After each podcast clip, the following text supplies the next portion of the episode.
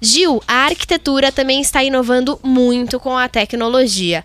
Queria que você explicasse pra gente como é que está funcionando um hotel muito tecnológico que fica ali no Círculo Ártico, bem ao norte do mundo todo.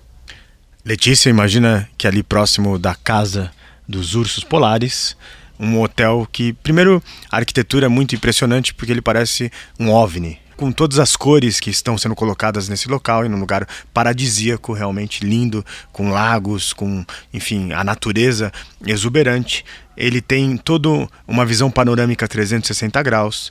Ele produz a sua própria energia através de painéis solares e ele consome 85% menos energia do que um hotel tradicional.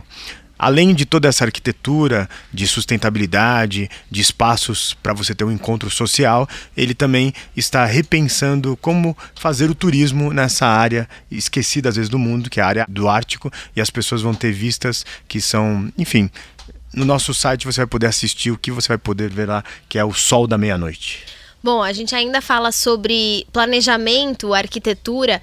Uma cidade está sendo construída e sempre pensando na sustentabilidade, né, Gil? Essa nova cidade, ela vai ser zero emissão de poluentes. Como vão conseguir fazer isso? No lugar de 40 mil árvores, 1 milhão de plantas de 100 espécies, apenas 30 mil sortudos chineses vão viver numa cidade que é a chamada Cidade da Floresta.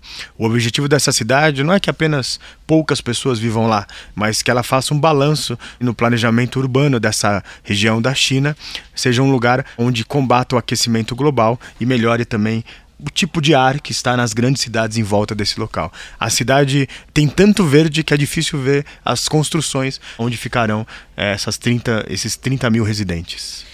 E é importante a gente lembrar que a China sofre muito com a qualidade do ar por conta da emissão muito grande de poluentes que eles têm por lá. Bom, se você quiser conferir esse hotel circular, todo inovador e essa nova cidade que está sendo construída na China, é só entrar na nossa página Revolução Band News que você encontra no site da Band News FM.